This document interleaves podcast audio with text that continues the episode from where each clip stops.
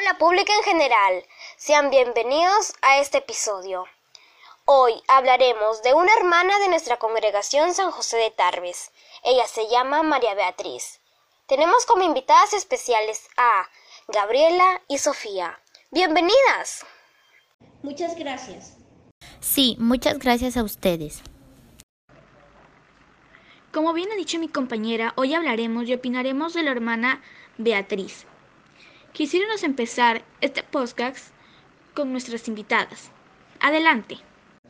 Ok, hoy día hablaremos de una mujer que nació del piadoso hogar de don Carlos Ortega y doña Clotilde Mejía. Desde pequeña se nutrió del testimonio espiritual de sus padres, quienes, siendo muy devotos de la Virgen Morena, inculcaron la devoción a María, bajo la advocación de Nuestra Señora del Perpetuo Socorro. Su hermano era sacerdote. Fue él quien puso la chispa de la vocación, sobre todo con sentido misionero. Por eso se mostró disponible dentro de la congregación. Se desempeñó como directora por más de 20 años en la institución educativa San José de Tarbes. Sí, también sabemos que luego estuvo en la institución educativa Emilio Espinosa de Canchaqui y después fue enviada a la institución educativa particular Nuestra Señora de Lourdes en Piura.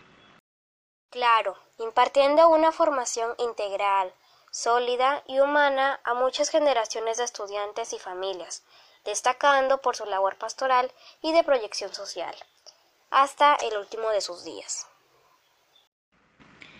Y hoy en día, ¿qué está haciendo? Hoy, que ya goza la presencia de Dios, le decimos gracias, hermana Beatriz, por cultivar en tu vida el ideal de entregarte al servicio de los demás, como lo hicieron nuestras hermanas fundadoras. Muchas gracias, Sofía y Gabriela, por habernos acompañado en este hermoso episodio. Espero que les haya gustado, queridos oyentes. Esto ha sido todo por el día de hoy. Hasta luego.